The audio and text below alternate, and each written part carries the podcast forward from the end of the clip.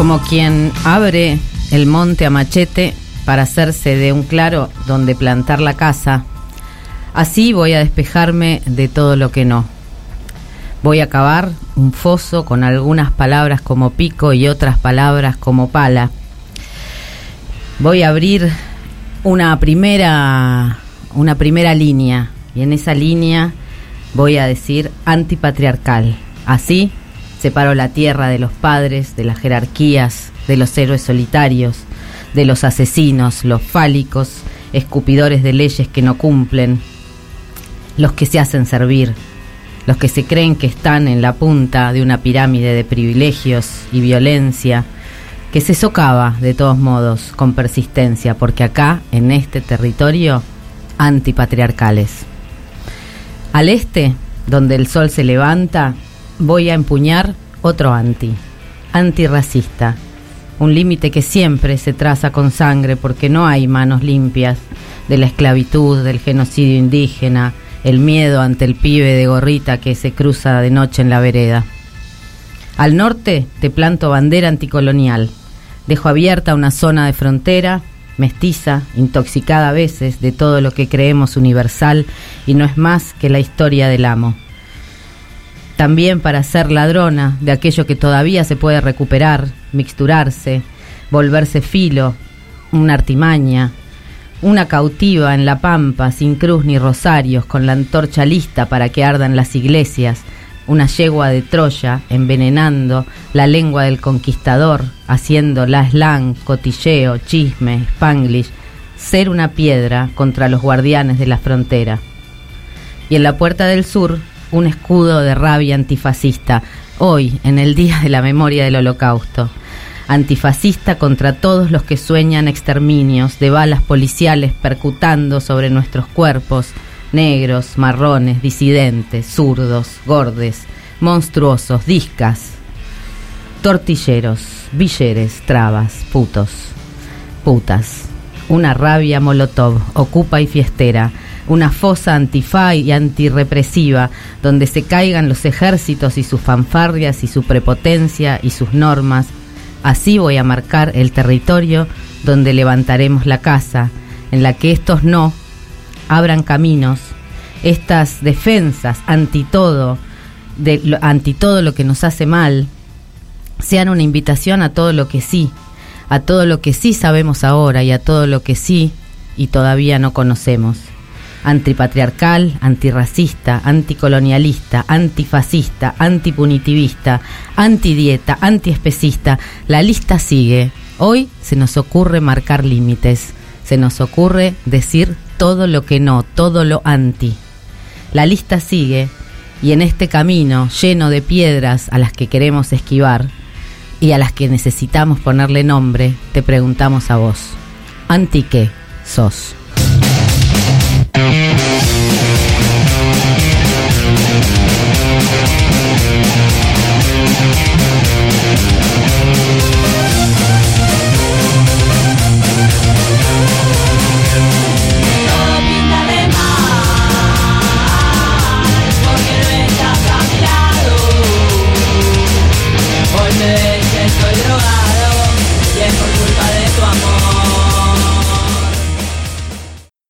Si nos organizamos, pasamos todos.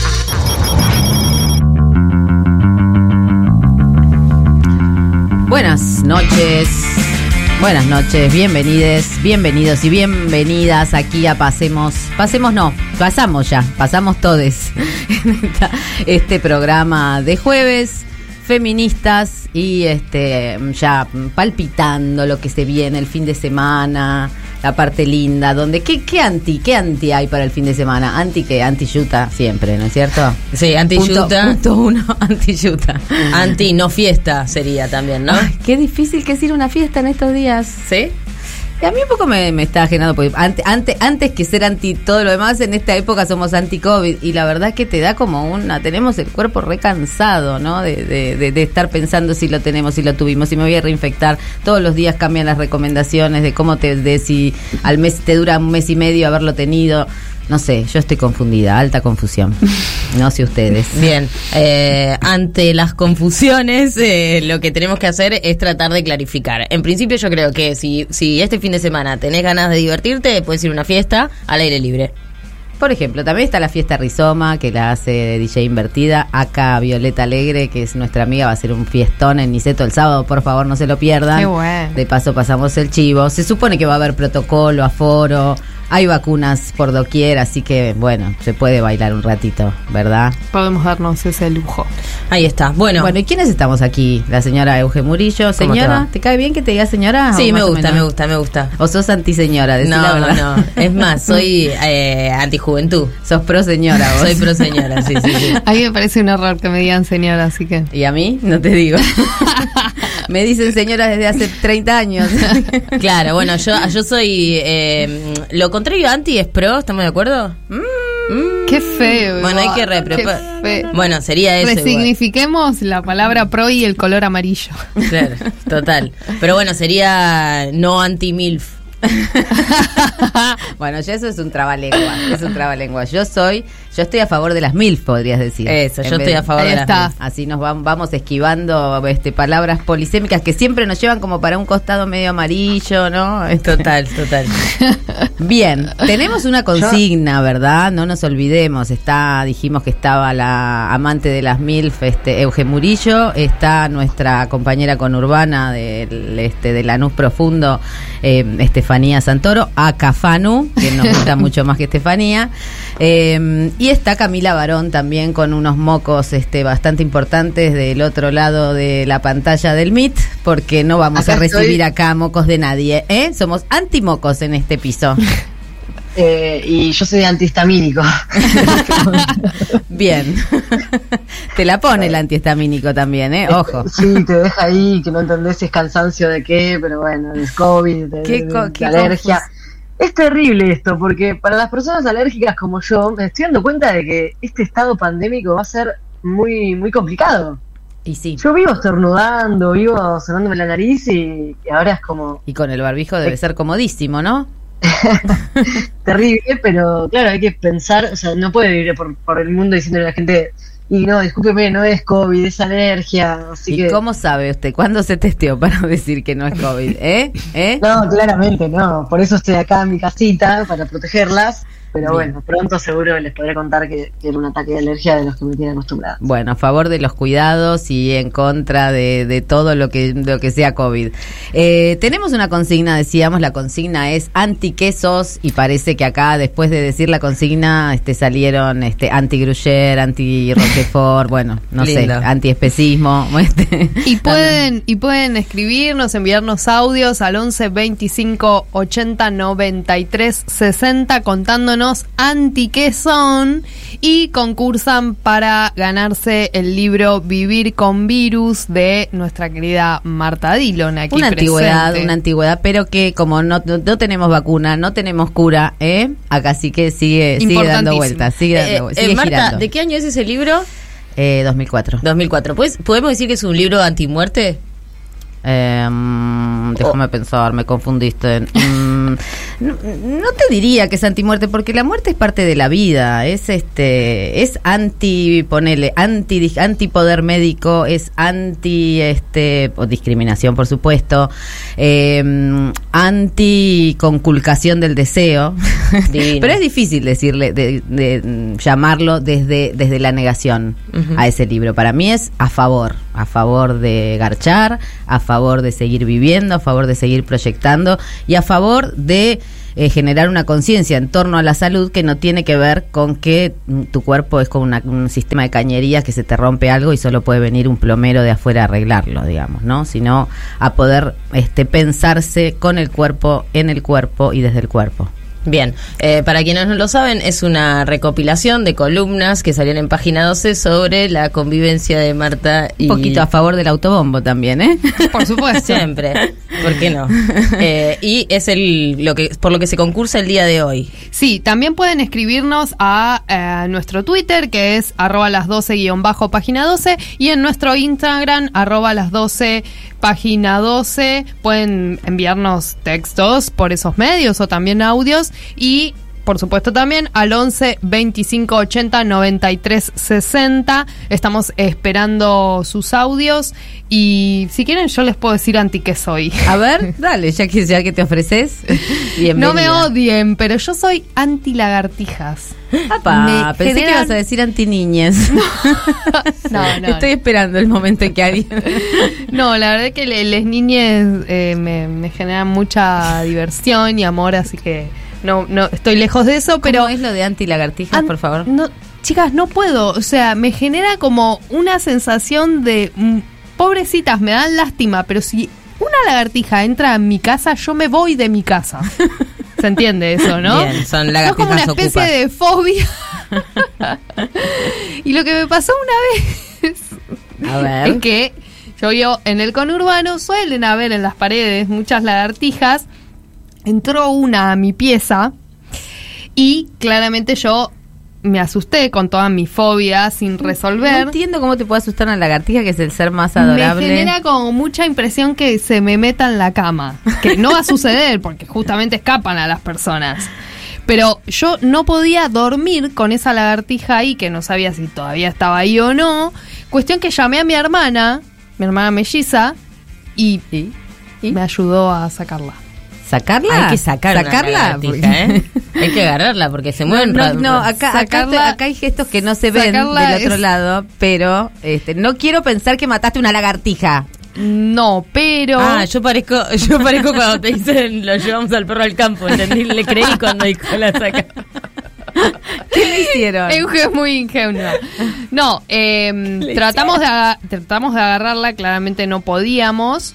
Eh, entonces lo que hice yo fue eh, poner... eh, vi, vi que estaba en la, en la escalera, o sea, ya no estaba en mi pieza, estaba en la escalera. Entonces, como ya después no la encontrábamos porque se había escabullido, eh, lo que hice fue poner unos trapos en la parte de la endija que queda debajo de la puerta para que no A entre. favor de asfixiarse y ante, asfixiarse y Claro. Bien, bien, sano, sano lo tuyo. Por lo menos no la vi más, no sé qué pasó, pero que quedó en la otra parte de la casa, como, como el cuento Casa Tomada, que se iba yendo a otras partes de la casa. En mi pieza no estaba, entonces yo dormí bien. Un poco con un ojo abierto, pero Ok. me, me da mucha pena igual. Bueno, parece mentira que hubiésemos estado hablando de Donna Haraway la semana pasada. Sí, realmente. No sé, Una vergüenza. Así no sé cómo vamos a hacer parentescos con otras especies. Si le ponemos trapos en las endijas. A una lagartijita. Decime el tamaño de la lagartija, medila. No, era. ¿Importa era- el tamaño de la lagartija? Era el tamaño de. Del casi dedo. mi mano. Wow. Era bastante, sí, sí, sí. Se reproducen bastante bien en, en el conurbano. ¿Y usted tiene un anti favorito? Y a mí un anti que tengo es anti cama cama vacía. Apa. A mí me gusta la cama, la cama compartida, Concurrida. la cucharita. Te, te puedo decir que eh, me gusta que la, la- la cama no esté solo yo. Ajá, pero una, un pero poco- una cosa es lo que a usted le gusta y otra cosa ¿Cómo es la ser llenás? anti, o sea, hay Bueno, que lo hago, a- lo digo anti porque ¿qué, qué implica el anti? Tratar de hacer cosas para que eh, militar un poco esa causa de algún Mm. modo, pues si no sos anti de la boca para afuera. bueno, ponele Si yo te digo vos Marta, sos antifascista, vos me decís sí. Yo te digo Sí. ¿por qué? porque me gusta salir a tirar piedras a las comisarías. Ahí está. bien? Perfecto.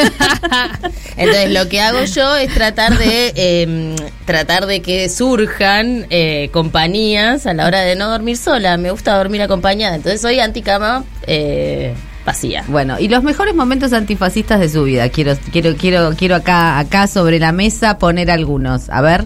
Y yo creo que para mí fue el encuentro de Mar del Plata. El encuentro de mismo. Mar del Plata. El encuentro de mujeres de Qué Mar del bien Plata la que- pasamos. que- Se llamaba de mujeres, todavía ahora se llama de mu- 2010. 2015, 2015, gran año, además. Fue, Sí, después del primer ni una menos Ajá. y se llenó el encuentro de Fue Mar del. Plata. Se llenó de una manera increíble. Aparte, coinc- ah, no, eso fue en 2005, ¿ven? Bueno, eso no. me pasa. por- me- Sí, se me diez- acumulan las memorias. Pero lo que yo quiero decir es que tuve como una actitud eh, antifascista muy fuerte. En, el- en unos segundos antes de la represión estaba con una amiga y mi amiga me dice, yo quiero hacer pizza en la iglesia. Y yo dije, yo te voy a filmar. Entonces hicimos nuestra, Acting, nuestro número. performance. ahí. Y entonces yo estaba con la cámara del celular, mi amiga trata, o sea, poniéndose en las escalinatas. Y eh, empezaron a volar eh, piñas. Pero yo saqué la foto y en la foto eh, se ve el movimiento de que no era una foto que estaba sacando cómodamente, porque ser Claro. antifascista no es fácil. No, no es fácil, Para no nada. es fácil. Yo, este, quiero, me hiciste acordar a otra anécdota, este, mm, eh, que también un poco antifascista porque había ganado Macri, ¿no? Habíamos, lo habíamos dado todo para que no gane Macri, realmente. La verdad que sí. Ganó Macri en qué año, bueno, todos sabrán porque fue el inicio de una larga noche, eh, de la que todavía no salimos.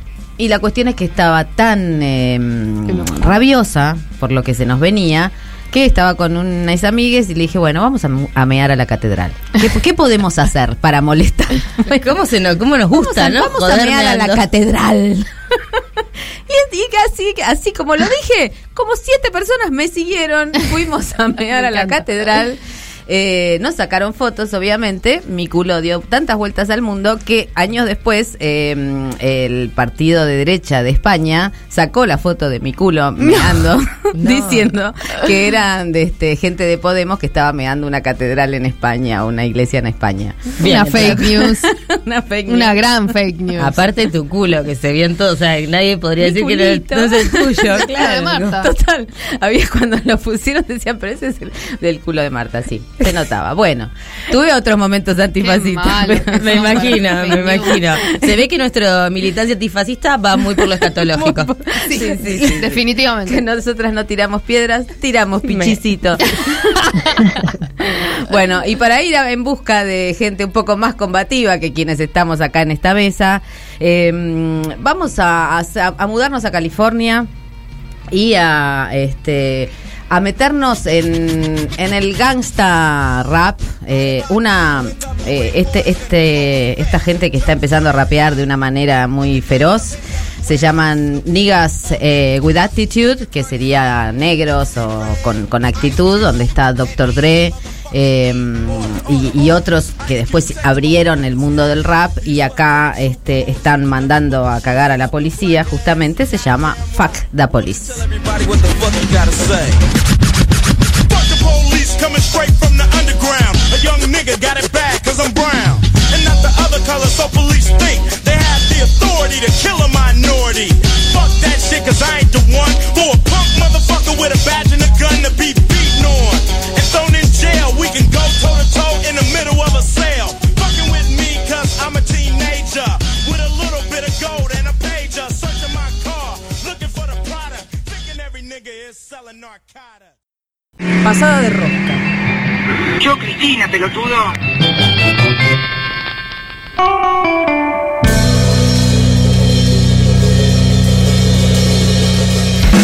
Bueno, hoy que estamos en este programa anti todo lo que nos hace mal, principalmente la policía, empezamos por ahí, la policía, los ejércitos, antifa, después iremos des- desenvolviendo todos los anti que nos hacen encontrar un caminito por el que decir sí.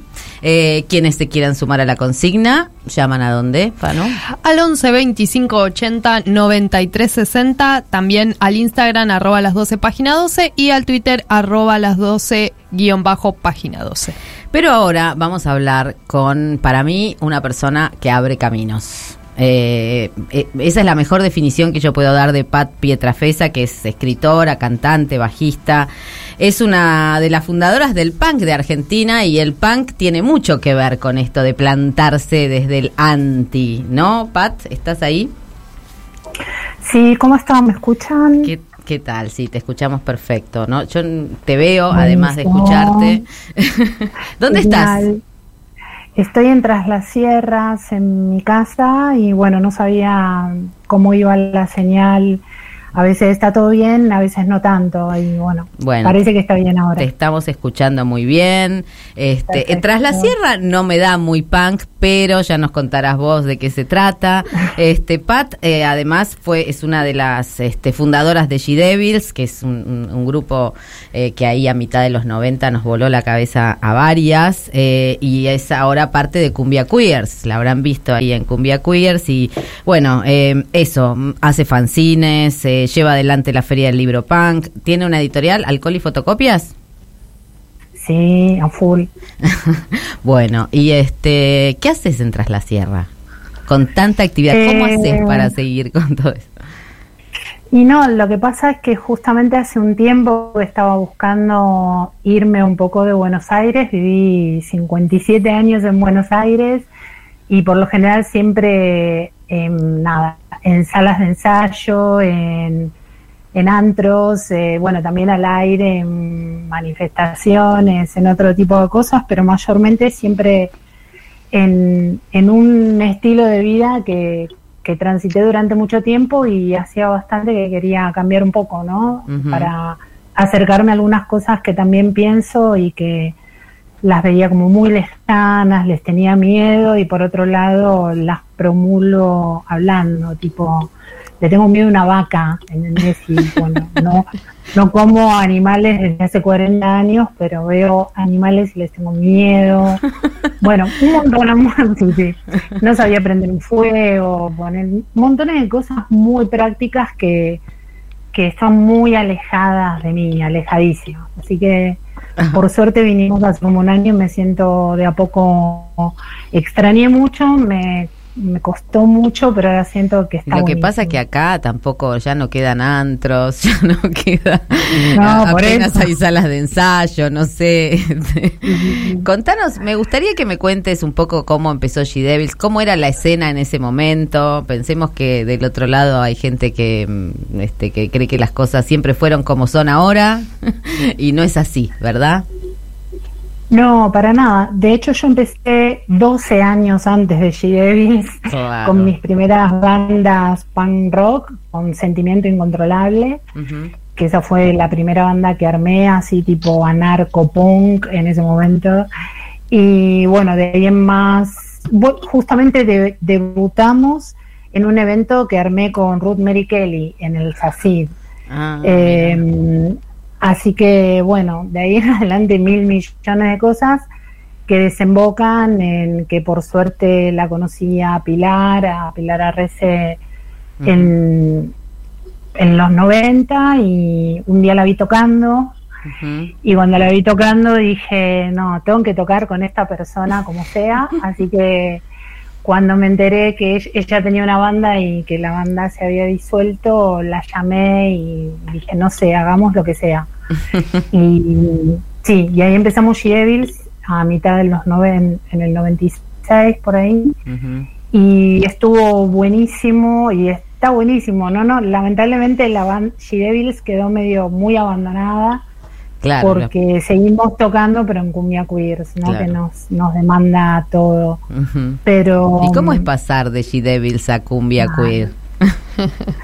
Y eso fue hace mucho, porque ahora este año estamos cumpliendo 15 años. con 15 Cumbia años, me siento, me- 15 cada vez me siento más vieja. Pero bueno. Sí, yo también, pero bueno, nos divertimos. Sí, Lo estamos pasando bien. Eso es lo bueno. Eh, hay una hay una, una frase de She Devils que, que me parece que, mm, que está bueno traer a la memoria, que es esta del aborto legal asesina mi, mi libertad, ¿verdad? Que Eh, sí, ese es el título de, de un disco compartido con, con Fan People.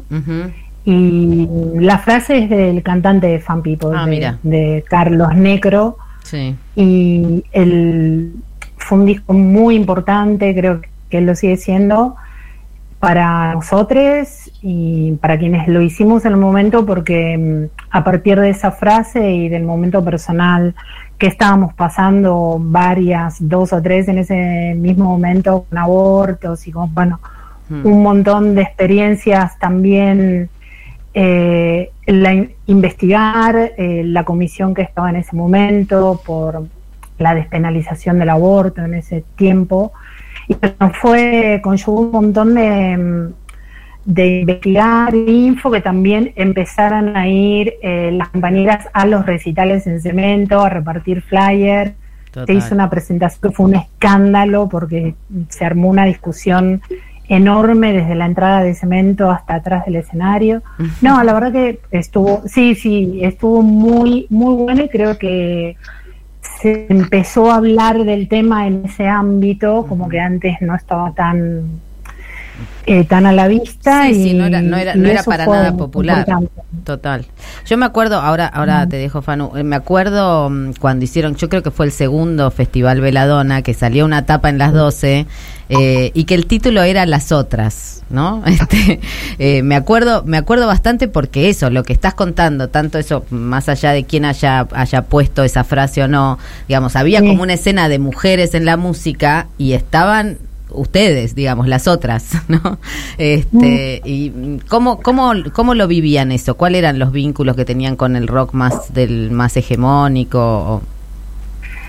Y eh, primero que nos desenvolvíamos dentro de una escena punk y aledaños, no nada, nada que ver con rock Claro. hegemónico para nada, digamos, yo desde el vamos, desde post dictadura que conocí el punk rock, siempre odié todo lo que tuviera referencia al rock nacional que Me voy, llamaba me voy a anotar un anti acá, un anti-rock.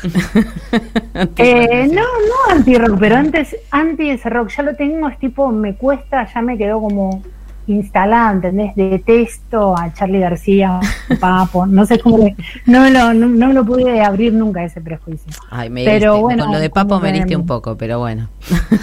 Perdón, pero bueno, no sé, son cosas que, aparte, bueno, como que siendo punk en un momento, no ahora, sino estoy hablando de 40 años atrás, eh, había un montón de cosas que pensaba, las ponía en práctica, las llevamos eh, junto, esos principios eh, se fueron desarrollando también, no es que quedamos ahí apalancadas, sino que fuimos desarrollando también todo lo que pudimos y en- con, cuando armamos She-Devils, lo que veíamos es que faltaba un espacio donde hubiera en ese momento, como llamábamos en ese tiempo, mujeres de todo tipo. Como que no había el vocabulario, digamos, con el cual nos expresamos ahora. Entonces, eh, estábamos muy cercanas a Loana Berkins, A María Belén Correa, que participaban varias veces en los festivales de la Dona. Entonces, eh, eso fue lo que hicimos instintivamente, tipo, bueno, creemos un, festival que se llame Veladona y donde vengan todas las personas así de la escena indie punk alternativa, eh, donde haya pibas o- o las personas que sean que no sean varones que quieran expresarse. Y bueno, y así arrancamos y duró mucho tiempo, como 10 años, con esa experiencia que estuvo fantástica, estuvo, fue genial. Pat, Fanu Santoro te saluda. Eh, gracias por este momento. Eh, mi total admiración hacia vos, ya sabes. Quería preguntarte, Pat, vos eh, hiciste del punk no solo un estilo musical, como, como la mayor parte de las personas lo conocen, sino también un estilo de vida, desde la autogestión y desde el cuestionamiento de, de- de muchas de las normas que se nos imponen. Y quería preguntarte qué, qué significa para vos ser punk en tu vida. Em, ahora, no sé, estoy como muy lejos de, porque es una cosa de muchos años, una cosa era cuando lo vivía que tenía 17, 18 años, y cómo se fue transformando en el tiempo, pero sí creo que son una serie de principios que vienen muy bien para personas en ese momento como yo, que no teníamos herramientas de- ni acceso a conocimiento de cómo oponernos al mundo que veíamos que era un espanto. Y a mí lo primero que me apareció fue eso y, y encontré un lugar a donde desarrollarme. Eh, así, una persona sin talento, sin mérito, Bueno. sin educación. No, claro, creo que está buenísimo porque mm, yo no podría haber tocado, digamos, en, el momen- en ese momento, a mí lo que me fascinó era saber que cualquier persona podía hacer lo que quería sin necesidad de un título que te habilitara, que eran cosas que yo no tenía, no sabía cómo tocar, era malísima en todo lo que trataba de emprender a hacer. Y esas pautas me permitieron escribir, crear un fanzine, cuando supe lo que era un fanzine, lo que sí, encontré un espacio de libertad increíble, que era sentarme, escribir, diseñar una página, fotocopiarla y repartirla. Eso mm, me salvó de, de la muerte prácticamente. Así que lo considero que es una herramienta que a través del tiempo ha funcionado con personas que se encuentran tal vez en una en un pozo semejante y aparte bueno tiene una cantidad de música increíble Y esta es una arte, época ropa privilegiada para fascinante. el punk, ¿no? Sí, total. Yo te quería traer un poquito para acá, para la actualidad, pensando un poco porque hay como un cierto tono ahí como de nostalgia entre el pres- entre el pasado, digamos, y, y lo de mm, la hora de, de subirte un escenario, eh, como son los escenarios ahora, musicalmente ha cambiado todo en este último tiempo. ¿Cuál es el principio que por ahí mm, eh, aparece como eje con Cumbia Queers cuando dicen nos subimos un escenario? ¿Por qué? O sea, ¿cuál es lo que lo que lo que las mueve hoy? Y es muy parecido a eso. Por, en- digo, cuando hablamos un poquito así de. Es por ahí choqueante la cantidad de años y el todo el para atrás que hay. Eh, pero es como un camino desarrollado y eh, no, no lo hablo con nostalgia porque lo siento siempre como un camino que fuimos haciendo. Y en realidad muchas cosas que las empecé a practicar cuando era punk soñaba con tener una banda de todas pibas, tener una, no digo que seamos todas pibas ni todas mujeres, pero que no seamos eh, todos varones, que era lo que me tocaba tocar en ese momento, y que tuviéramos una camioneta, irnos de gira, tener un sello, viajar, bueno, eso finalmente se dio con Cumbia Queers. Y mm, nada, seguimos... eh, en- Y es una cumbia bastante Somos- punk también, ¿no?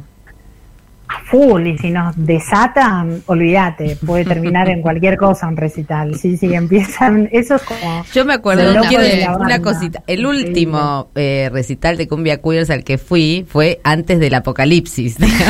No, No sé si fue te terrible, terrible, Marta, me estaba acordando el otro día las fotos. ¿Te acordás cómo nos abrazamos? Sí, me acuerdo, yo quedé ahí en el... Porque fue la última vez que nos abrazamos Total. junta. Que nos abrazamos, que sudamos, que este, nos baboseamos así sin ninguna conciencia de los fluidos, que ahora no se pueden intercambiar, es como rarísimo, ¿no?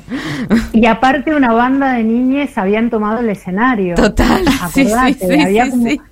Fue- Era increíble. Fue Yo- hermoso. fue sí, fue hermoso. Es decir, eh, por suerte esa energía la seguimos teniendo y se desata en cualquier momento y tiene mucho que ver con la gente, que es lo que me preguntabas, cómo nos subíamos.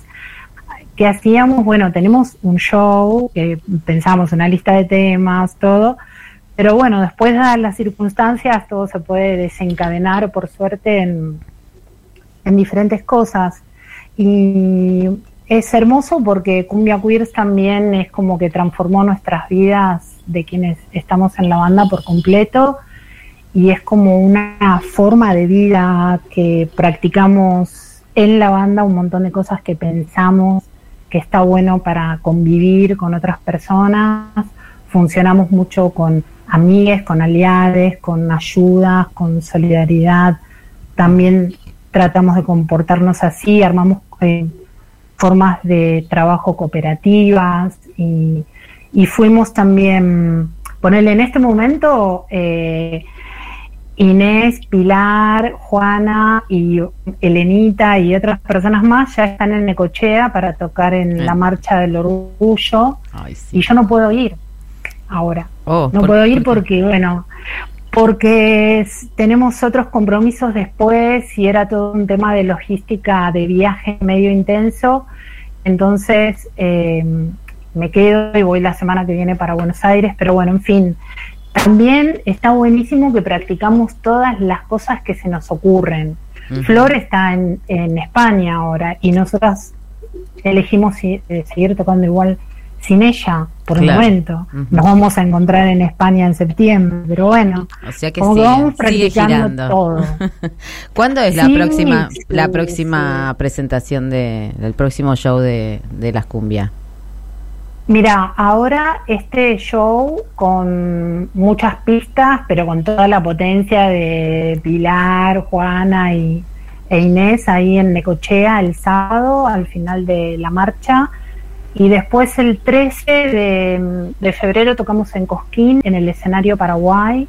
Bien. Eh, Por eso tocamos ahí, porque siempre tuvimos muchos eh, cuestionamientos con tocar en Cosquín, por qué tocar, por qué no. Y, y vemos que tocamos en, en el escenario que lo arma una persona que Penny Franconi, una productora de Córdoba que también organiza el Girl Power y que tiene sus motivos y todo su entre para plantarse ahí en el medio de ese festival y hacer una propuesta diferente. También va a estar Sara en ese escenario, Sara Eve. Y bueno, y luego el 19 de febrero tocamos en el Conex en, en Capital con Tomasa del Real. Un- estamos muy contentas de, de finalmente regresar a tocar. Volveremos a sudar entonces en todas esas Sí. fechas con Cumbia Queers. Pueden encontrar también este a la editorial eh, de la que participa Pat, eh, que es arroba alcohol y fotocopias en Instagram.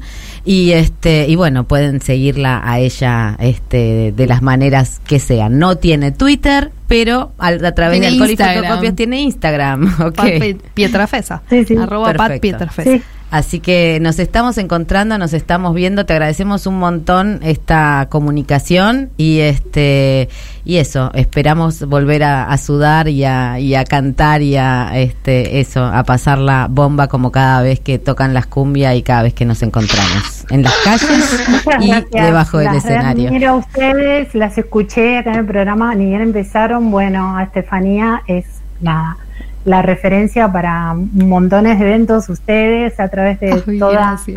vos, toda la historia periodística, los medios, todo lo que hacen. Les agradezco muchísimo de parte de todas. Abrazo enorme.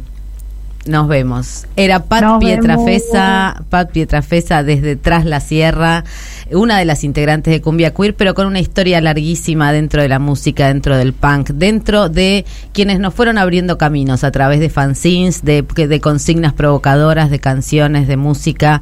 eh, y con y entonces para, para despedirla finalmente vamos a escuchar uno de los temas de She Devils.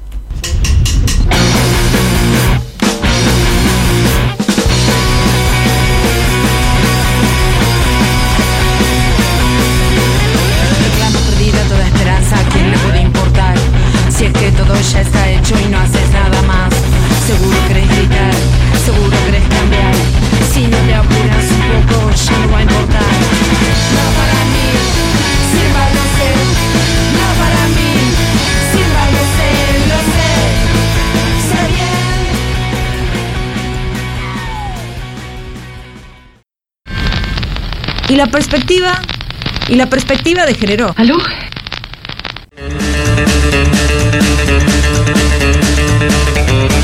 Bueno, acabamos de escuchar eh, nada para mí de She Devils y bueno, acá estamos, este, no sé si se acuerdan la consigna, la consigna es antiquesos y no se trata de quesos, sino se trata de a qué te opones, a qué le pones un límite, a qué le decís yo soy anti y de acá no paso. Acá la anti-lagartija dice que pueden mandarnos audios al 11 25 80 93 60, también en nuestras redes, arroba las 12 página 12, y en Twitter, arroba las 12 guion bajo página 12. Bueno, ¿y a- habrá algún llamadito a este programa? Pasamos Todes, que va a salir los jueves también en febrero, así que se quedan ahí y escuchamos a ver quién, a qué nos oponemos.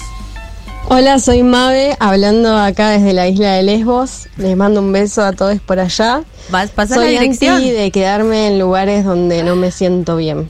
Bien. Ahí está. Me gusta, Salirse autocuidado. Claro, que viva. Si vive en la isla de Lesbos. ¿Hay más audios? A ver. Hola queridas, ¿cómo están? Eh, yo soy anti muchas cosas, pero en este momento estoy, soy muy anti astrología y todo lo que convenga de lo mainstream y todo que tiene que ver con los signos y que todo tiene que ver con eso. Estoy harta de la astrología y del mainstream de eso. Seguro que es Banco. Scorpio. Seguro que es Scorpio. Bueno, dudo, dudo que te ganes el libro. Discúlpame. Acá tenemos vivir voto, con virus, vivir con virus y al lado está Ludovica. Sí, en combo. Así juntos, van juntos. En Cami igual. pone voto. Cam- Sí, Cami votó. se suma. El otro día me pregunta eso, porque hablaba, ella recién decía lo del mainstream.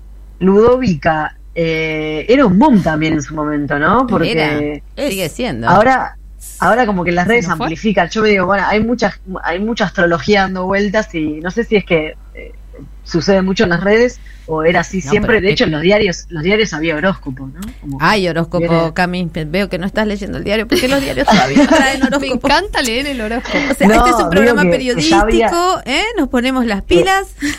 No, que digo que ya había hace muchos años horóscopo en- en- en- de consumo cotidiano, digamos, que no es algo tan de ahora. O sea, como que me confunde, digo, no sé cuánto es el boom ahora, si creció o, o si siempre fue igual. A ver, Eh, Ma- Marta, que, que presencia, presenció muchas redacciones, o durante muchos años Yo quiero decir que escribí un horóscopo. ¿Quién- a quién hice hace todo. los horóscopos? Yo hice el horóscopo en el diario Nuevo. Sur para, para abonar a esta teoría antihoróscopo. Pero a mí me parece que de todas maneras, cuando Me uno está sincronizada con el universo, vos lees y lees lo que te conviene. ¿Qué importa? Este, y bueno, Ay, y yo no. escribía, por supuesto, los horóscopos que escribía se los dedicaba a personajes que estaban en el diario. Alguien que era de Aries le, de- le decía cosas. Yo, Supongo que chica. todos deben ser más o menos así. No Yo me re- consta, re pero. fan de chica de leer el horóscopo y siempre de, de- como que me, me convencía, ay, sí, sí, sí, tiene razón, es verdad, me está pasando esto. Tenía 10 años, o sea, y decía, no sé, una pareja va a llegar a tu vida, un amor va a llegar a tu vida, tenía 10 A, años. a- a mí me sí, claro. Yo me A mí- convencía A mí, me gusta que este que no solamente las personas tenemos horóscopos, sino que to- no sé, Argentina tiene su propio horóscopo, el FMI debe tener su propio horóscopo, ¿verdad? A ver, ¿de qué signo será el justo iba a FMI? Justo ¿Eh? eso iba a decir, justo iba a, iba a hablar de esas cartas astrales, que no, una cosa increíble, ¿no? Como la carta astral de, del FMI, de, de- de la Argentina del año que viene, yo no sé, a mí me parece eh, un poco complicado creer en, en, en ese tipo de salvaciones. Bueno, ¿y, y cómo nos vamos a salvar, Cami? Tiranos una no sé, punta, porque porque acá estamos diciendo todo que no, pero necesitamos también un- algún sí. Hoy estamos en, hoy estamos en antis, así que no, no me exijan eso. Bueno, ¿anti-FMI o, o, o anti... Pro acuerdo. o anti-default? A ver. Vamos, va- vamos, para responder esa pregunta, sería bueno eh, poder contar con, con- con- con educación eh, económica eh, y financiera desde, desde, desde tempranas edades, ¿no? Y esto me llevó a pensar, bueno, ¿qué, qué pasó en la ciudad de Buenos Aires? Una noticia de este mes, al principio de mes, eh, nos enteramos de que la, la ciudad de Buenos Aires va a incorporar a la currícula, tanto en las escuelas privadas como en las públicas, eh, 18 horas cátedras de educación financiera, ¿no? Justo en estos días de, estallido financiero, educación financiera. ¿Pero qué educación financiera va a incorporar en las escuelas? Bueno, bastante particular porque quienes la darán no O van sea, a ser perdón, docentes. una preguntita. ¿Es Sí. ¿Esto de la educación financiera es antes o después de que te manden a que te exploten legalmente con las pasantías esas en los lugares de trabajo? Es ahí, es como en ese, en ese lapsus, es antes, pero ahí nomás, es como preparándote para que... eh, ¿Con qué Primero, pri- primero la educación financiera y el sueldo vendrá unos años después, digamos, para ver qué haces con el Sí, dinero. exact- exactamente. La educación financiera parece que, que tiene que ver con eh, aceptar que puedes trabajar sin un sueldo, por ejemplo. Por ejemplo, O sea, perfecto. Te endeudas, total, no, en, en algún otro momento pagarás. Bueno, pero en la educación financiera, ¿quién- ¿quiénes son eh, los que van a estar detrás? Empresas líderes del sector fintech, que son eh, empresas como Walla, Mercado Libre, eh, hay una organización que se llama Mujer Financiera. Qué hermoso, Eh, me encanta. otra- Debe ser rosa el logo. Otra, seguro, seguro, lo podemos eh, corroborar. Es como, sí. esto sería como si la si la ESI la diera a la iglesia, una cosa así. Sí, sí, Claro. ¿No? O sea, ¿quiénes Claro. dan educación sexual integral en las escuelas? O tal vez Johnson y Johnson, como nos viene dando ESI desde, desde que yo ¿Se acuerdan empecé de a eso? menstruar. También. Tremendo. Obvio. Bueno, exactamente, ese paralelismo me parece muy bueno porque es así, ¿no? Educación financiera es dado por las empresas que se benefician de eh, la, la entre comillas, inclusión financiera de las personas más jóvenes, de los sectores populares, etcétera, etcétera. Entonces, eh, es, es esa paradoja, ¿no? Es la empresa que se va a beneficiar de que vos utilices esos servicios es la que te está dando esa supuesta educación o la que va a dar esta supuesta educación en las escuelas. Eh, y esto, para así, para conectar, yendo de, de un lugar a otro en las noticias de la semana, eh, con, hablábamos esta semana de- del precio del tomate. ¿Qué tiene que ver? Me van a decir, te volviste loco acá a mí, ¿por qué estás hablando del precio del tomate después No, de hablar de la educación financiera en las escuelas? Eh, ¿Van a enseñar cómo se, cómo se construye, cómo se crea el precio del tomate, por ejemplo, en la educación financiera? y no, no, educación financiera está orientado a, yo te digo, mira, billeteras electrónicas, criptomonedas, Ok. presupuesto personal y familiar, veremos ahí que hay, ¿no? Consumo responsable, productos de crédito y reglas de oro para tus finanzas. Esto es lo que promociona la ciudad de Buenos, la ciudad de Buenos Aires. Ahora bien, eh, ¿por qué me meto con, con lo del precio del tomate y qué tiene que ver con esto? Bueno, porque, por ejemplo, ¿no? Para, para esto del presupuesto personal y familiar o, digamos, del consumo responsable, eh, poder entender por qué un, digamos, un, un producto, como me- bien, bien decías, está de repente digamos, un 200% más caro que el mes pasado o que la semana anterior y cómo, digamos, cómo consumir y qué consumir en qué momento, es parte de esa educación que a la vez no sería solo financiera, sino que conecta y empieza a conectar la economía con la vida cotidiana y la economía con eh, la forma en la que eh, consumimos, la forma en la que eh, Sí, cuidamos de nuestro cuerpo, por ejemplo. de nuestro cuerpo y de lo que nos rodea también, porque entiendo. Des- a- adelante. Sí, de lo que nos rodea y de cómo, digamos, eh, de cómo la economía en general funciona, digamos, de, de manera que, eh, nada, ¿por qué tenemos tomates en cualquier época del año o por qué no? Entonces, cuando hablamos del, del tipo de modelo de productivo que tenemos y el modelo de consumo que tenemos, eh, aparecen estas cuestiones, ¿no? De, eh, bueno, todo el año se consume cualquier tipo de producto, eh, digamos, ¿por qué no tenemos una educación alimenticia que esté ligada también a, eh, bueno, ¿no? A, esta forma, por ejemplo, de cuidar las finanzas personales, ¿no? De, Claro. de poder consumir los productos frescos y los productos que están de temporada y que eh, podrían ayudar a cuidar ese bolsillo personal, por ejemplo. Qué lindo sería como que se enseñara el calendario biodinámico, por ejemplo, ¿no? ¿Qué es, que sí. El que el- es, es cuando eh, tenés que plantar un tomate y que salga y no todo el año. Sí, también estaría bueno. O sea, digo, para, resu- para para clarificar, el precio del tomate realmente se fue de, no sé, no sé creo Lo- que la última vez que compré dos tomates me salieron los 450 cherries, pesos. que siempre son más caros, están más baratos. O sea, puedes comprar cherries ahora. Bueno, ok, pero digo, o sea, es estacional el precio. Es ¿No? estacional y lo que hubo también fue una ola de calor. La sequía, afectó, claro. Eh, una sequía que afectó, que afectó bueno, a, determinados eh, alimentos, también a las hojas verdes. Pero bueno, este tipo de, conocimiento de cómo se relaciona, por ejemplo, eh, los productos que, consumimos con eh, esta volatilidad de los precios, hace, por ejemplo, esa, a esa posible educación económica y financiera, no solo financiera, ¿no? Y, y otra, y otra cuestión más, bueno, ¿qué pasa? Esta semana la gran noticia es qué va a pasar mañana con los vencimientos, eh, con el, vencimiento que tenemos con el Fondo Monetario Internacional. Y vuelta, ¿quién entiende las negociaciones? ¿Quién puede entender, eh, digamos, de qué se trata ese acuerdo?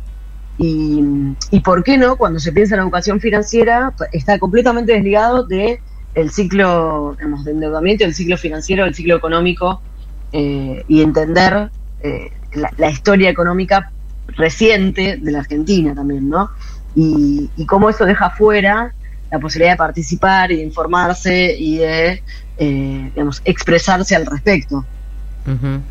Eh, sí, creo que, que de alguna manera lo que estás diciendo también tiene que ver con, con entender que, que está hay una interconexión que no tiene que ver con algo que se llama finanzas, algo que se llama economía, algo que se llama política y algo que se llama vida cotidiana, sino que eh, todas esas cosas están interconectadas y que más allá de esto, ¿qué pasa con los vencimientos, no? Mientras cada uno va y solamente va a la verdulería y piensa en el precio del tomate. Digo, ¿cómo, cómo se mete de, de alguna manera, esa, esa podría ser una educación financiera que valga, cómo se meten estas decisiones o este lenguaje que está siempre encriptado, más allá de las criptomonedas, en nuestra vida cotidiana, ¿no?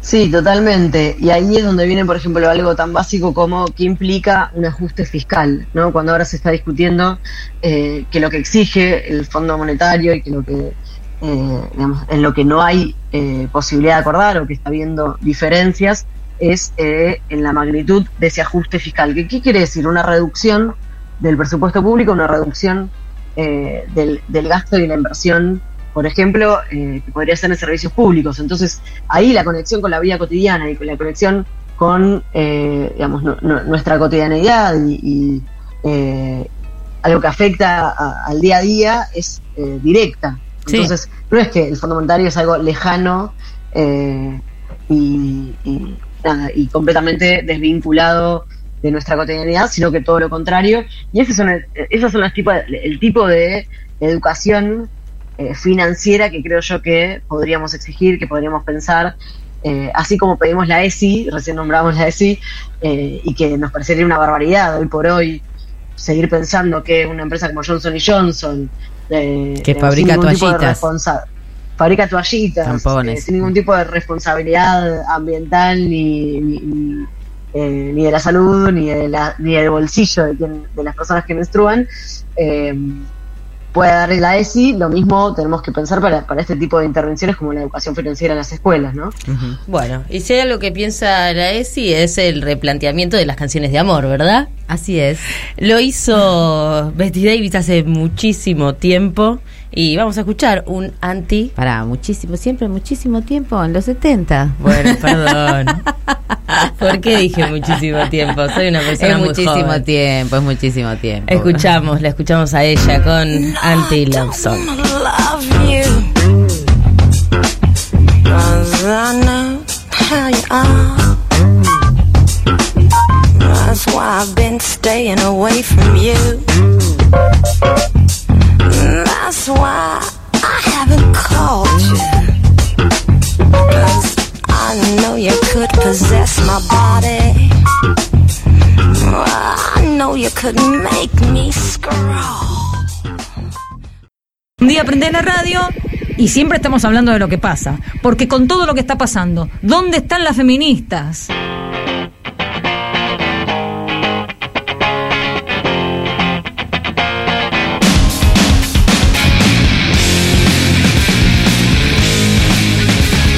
Esto sonaba en 1991 en las radios de todo el mundo. Es Nirvana, que por ese año alcanzaba un éxito rotundo con su disco Nevermind. El cantante de la banda, Kurt Cobain, se convertía en la estrella de rock masculina del momento. Esto no es ninguna novedad, pero lo que pocos saben es que durante su corta carrera musical, Kurt supo difundir un mensaje contra la homofobia y el racismo, reivindicando los feminismos. Fue la única estrella de rock masculina de su época que rompió con el modelo de machito rockstar. Mensaje que no solo se desprende de alguna de sus letras de sus canciones, sino también de su forma de interactuar con el público, con el resto de los miembros de las bandas, sus declaraciones y performance en vivo. El 30 de octubre de 1992, Nirvana llegó a nuestro país y dio un recital que dejó disconformes a los fans argentinos en Vélez. Quienes tuvieron la dicha de presenciar ese recital se acordaron que se, acordarán que a 10 minutos de empezar el show, Kurt Cobain hizo esto.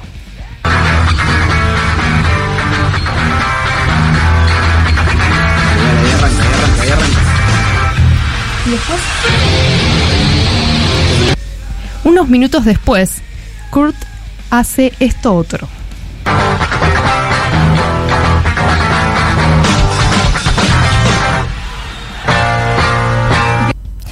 La banda encargada de abrir el show fue Los Brujos, y antes que Nirvana pise el escenario, sonó esto.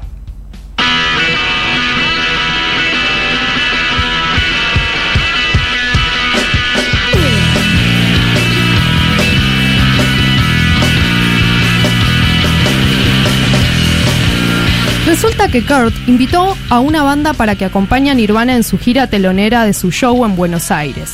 Se trataba de una banda de post-punk femenino llamada Calamity Jane, que si bien no era conocida en Argentina, ya tenía 18 años de trayectoria.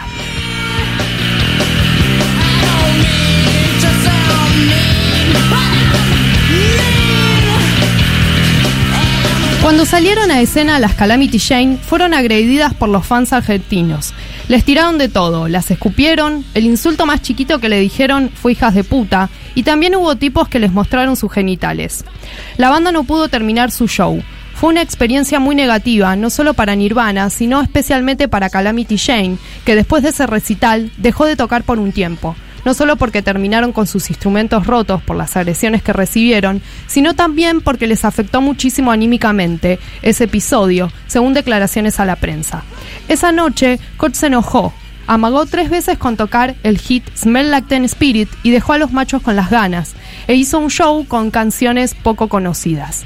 Años después, calificó ese momento como una gran masa de sexismo.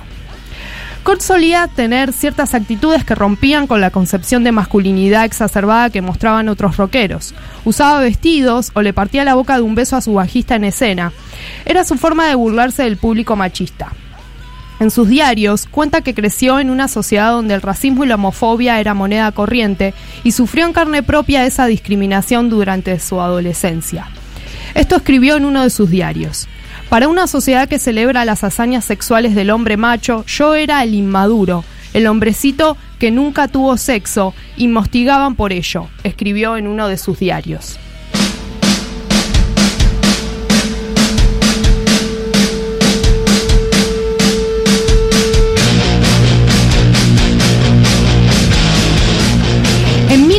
1985, Kurt comenzó a incursionar en el mundo de la música y se cruzó con artistas que estaban gestando el movimiento de las Riot Girl, formado por bandas feministas que denunciaban la violencia de género, fomentando la presencia femenina en el mundo del rock, que era un espacio sumamente machista para esa época, así como lo es hoy también en día. Pero durante el éxito de Nirvana, con Kurt a la cabeza, también sonaba esto.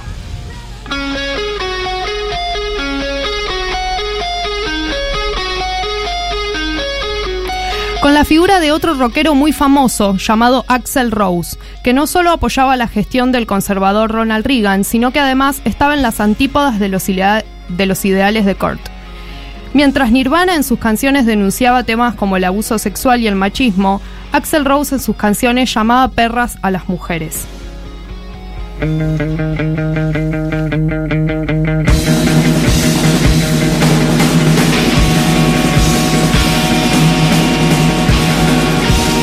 En It's So Easy, Axel Rose, esta canción que estamos escuchando, dice, Voltéate perra para darte un buen uso. Además, no tenés nada mejor que hacer y estoy aburrido.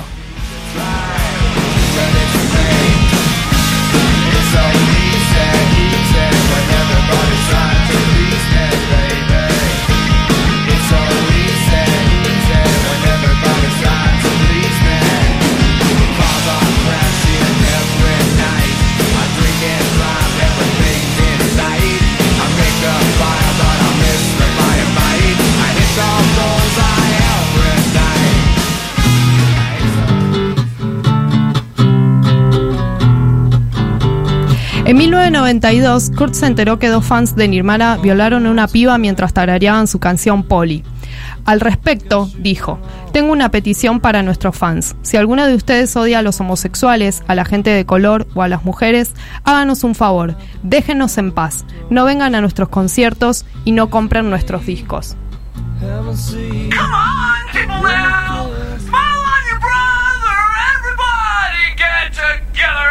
Try to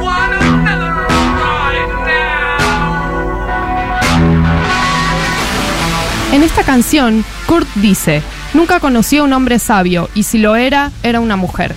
Sin entrar en biologicismos, la letra es una crítica a ese hombre que portaba orgulloso la norma del macho y por eso habla de encontrar otro camino, una mejor manera de salirse de esa norma. En Stay Away, otra de sus canciones, critica los cánones de belleza que impone la moda y termina la canción con un Dios es gay.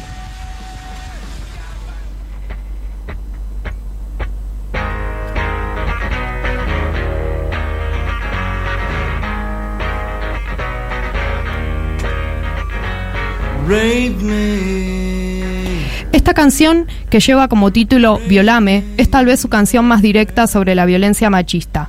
Dice, podrás herirme, pero no romperás mi espíritu. Y continúa, un hombre viola a una mujer, es enviado a la cárcel y termina siendo violado, denunciando la cultura de la violación.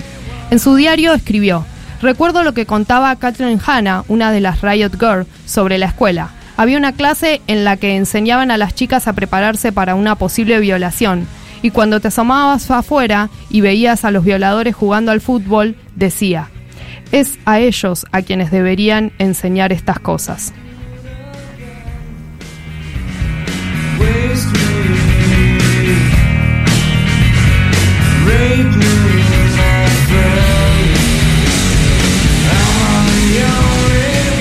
You Know You're Right es el nombre de la última canción que grabó antes de apretar el gatillo. Un himno al dolor que sintió desde su adolescencia, cuando le hacían bullying por no tener novias. Dolor que también fue físico cuando le diagnosticaron escoliosis y continuó con depresión cuando ya había alcanzado la fama.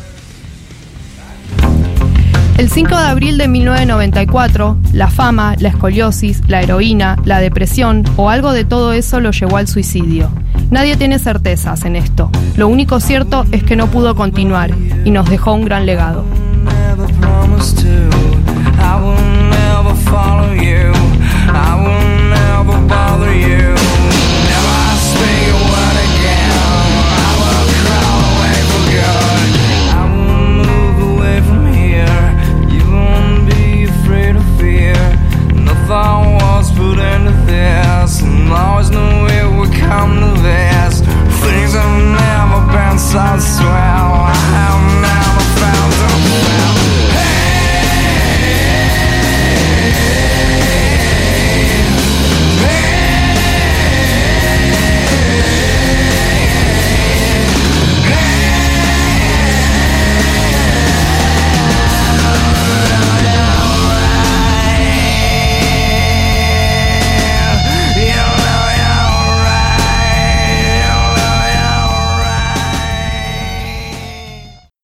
¿Dónde están las utopías? Pasando el siguiente pueblo.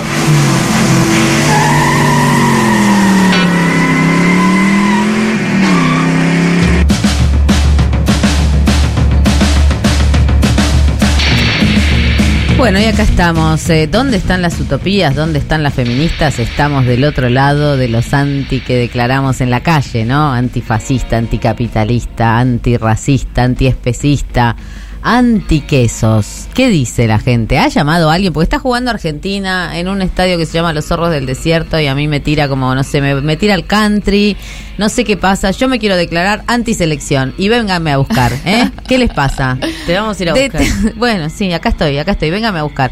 ¿Por qué esa cosa de Argentina juega? ¿Eh? ¿Qué es Argentina? Porque ¿Argentina hay de qué signo era? folclore, ¿viste? Cuando juega Argentina, la gente se junta, qué Sí, a mí también me coía. Lo peor de todo es que soy antiselección, pero en un momento que me quedo mirando el partido de Argentina en el me Mundial, quiero pegar por ejemplo. el corchazo en el mundial. Sí, sí. Me he levantado a las 5 de la mañana, me acuerdo un mundial patético.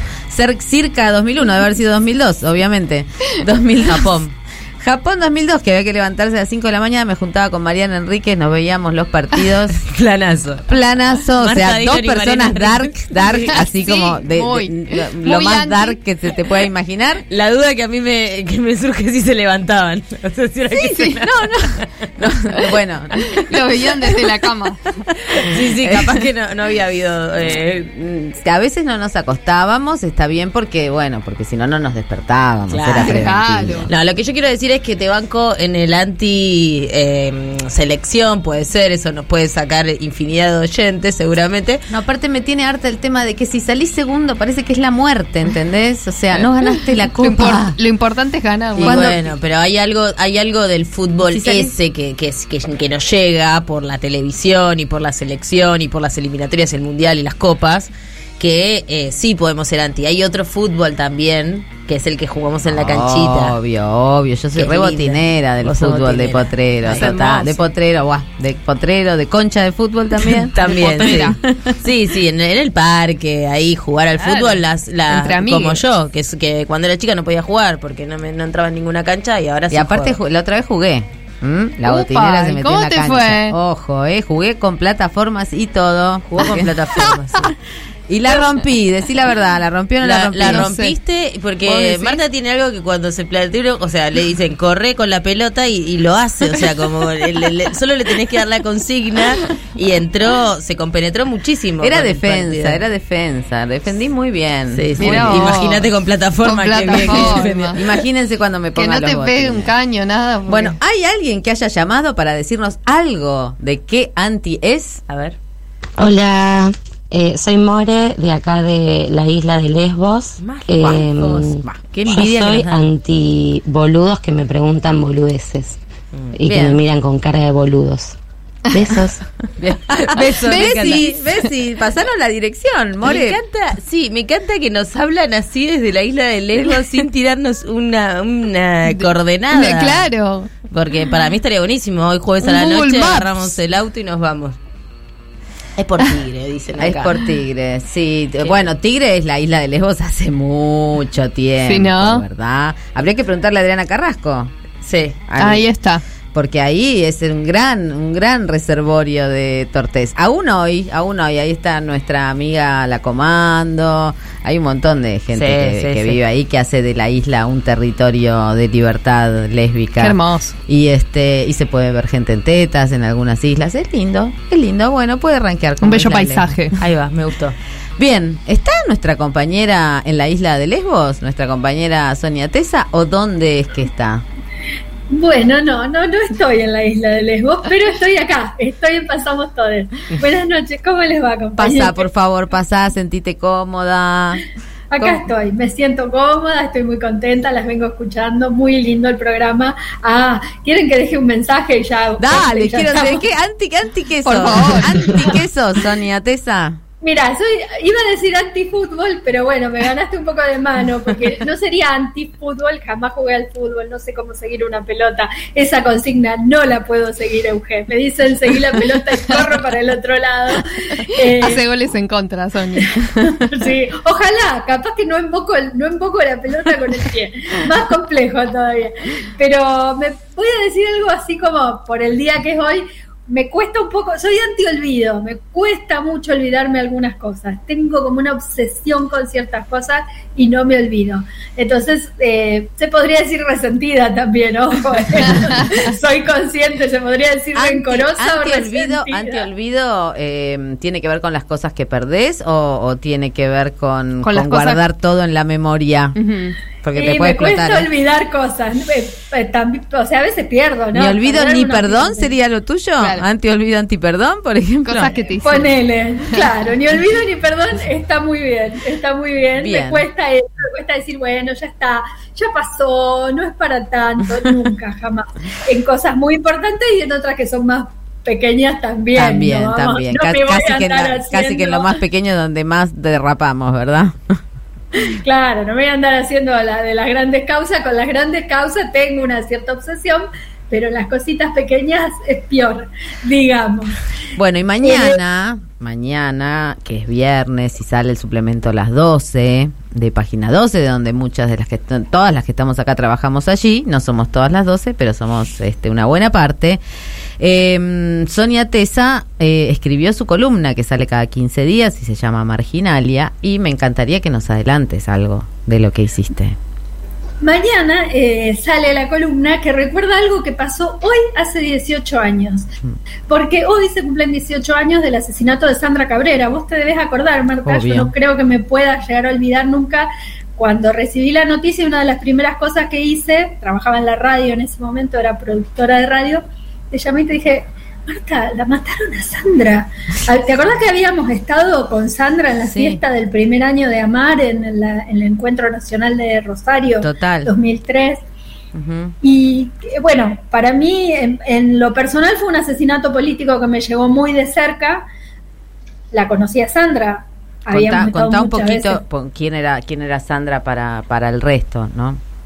Claro, Sandra Cabrera fue la fundadora y la primera secretaria general que tuvo Amar en Rosario. Ella sale a la luz pública, sale públicamente eh, con la crisis de 2001 pidiendo bolsones para las compañeras trabajadoras sexuales porque ante la crisis económica cada sector pedía asistencia alimentaria. Bueno, Sandra en ese momento sale públicamente y a partir y, y, digamos un poco a partir de ahí empieza a organizar a sus compañeras, especialmente a las trabajadoras sexuales de la calle.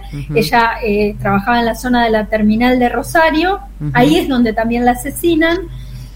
Eh, eh, fue, digamos, quien estuvo en toda esa organización, iba, repartía preservativos, hablaba con las compañeras, convocaba a organizarlas y, en, y lo, una actividad que tenía que era muy importante era la denuncia pública. O sea, ante cualquier cuestión de violencia, en aquel momento era muy habitual en toda la Argentina y en la provincia de Santa Fe había un código de faltas que permitía que la policía extorsionara a las trabajadoras sexuales con eh, porque estaban haciendo una actividad que si bien no era un delito, era una falta.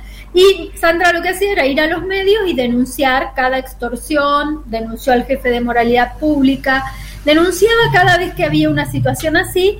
Eh, bueno, y el 27 de enero de 2004, a la madrugada, fue asesinado un balazo muy certero eh, en la nuca.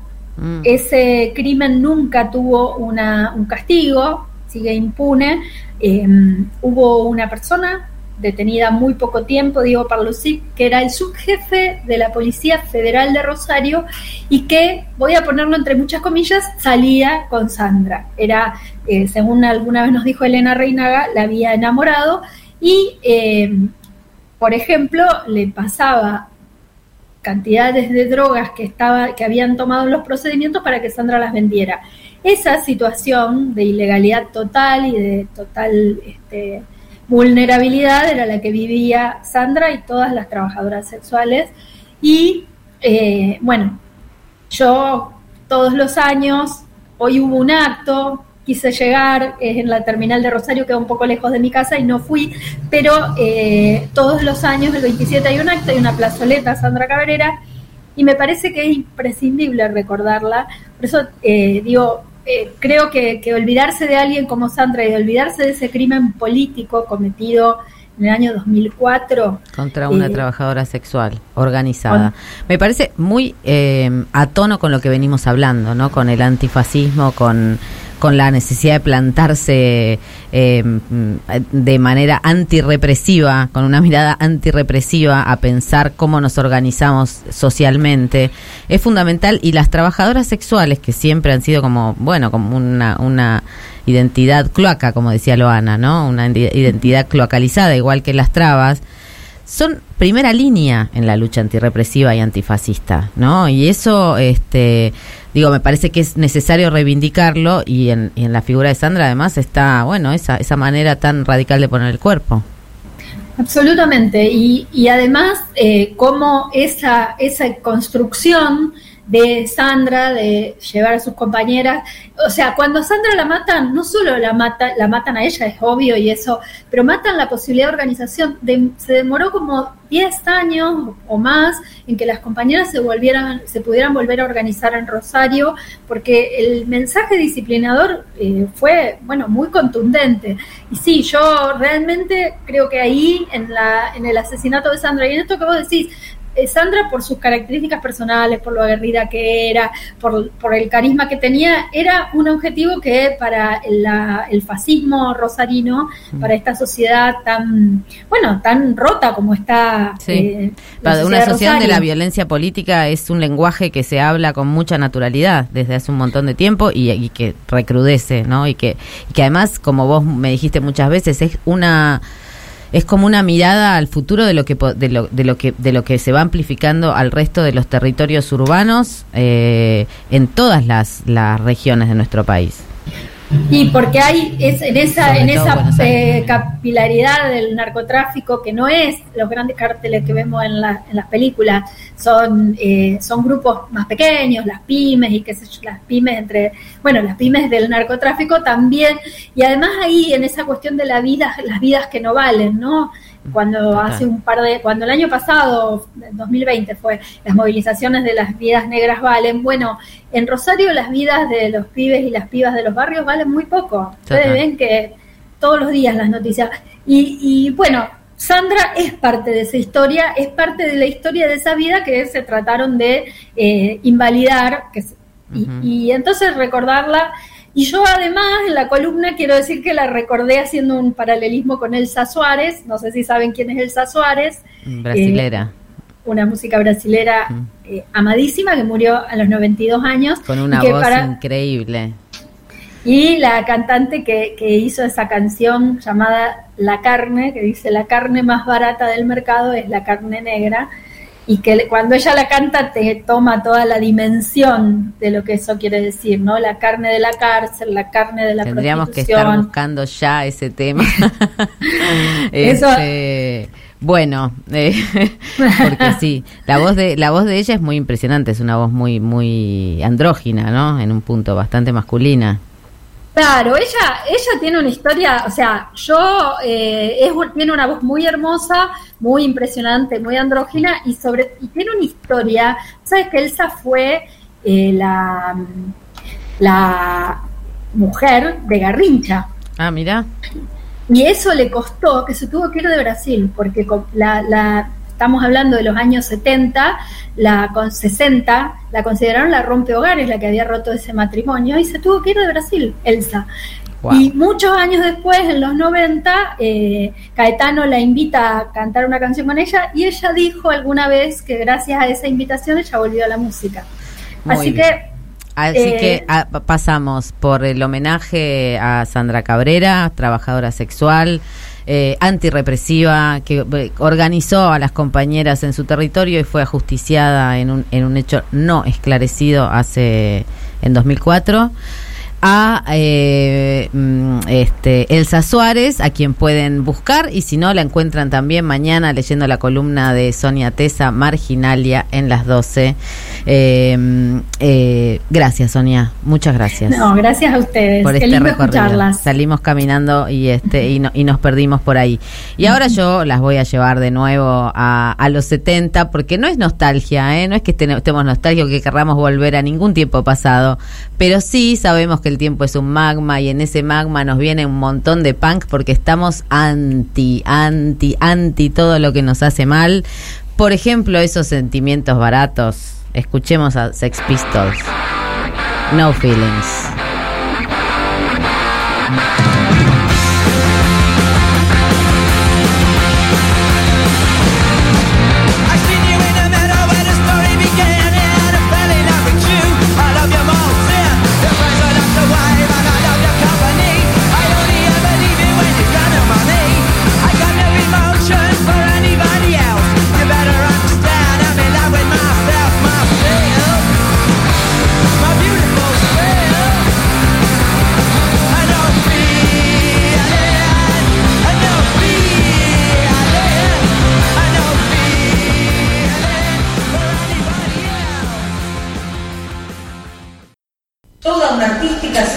Sin decir la palabra feminista. Haciendo periodismo feminista desde 1998.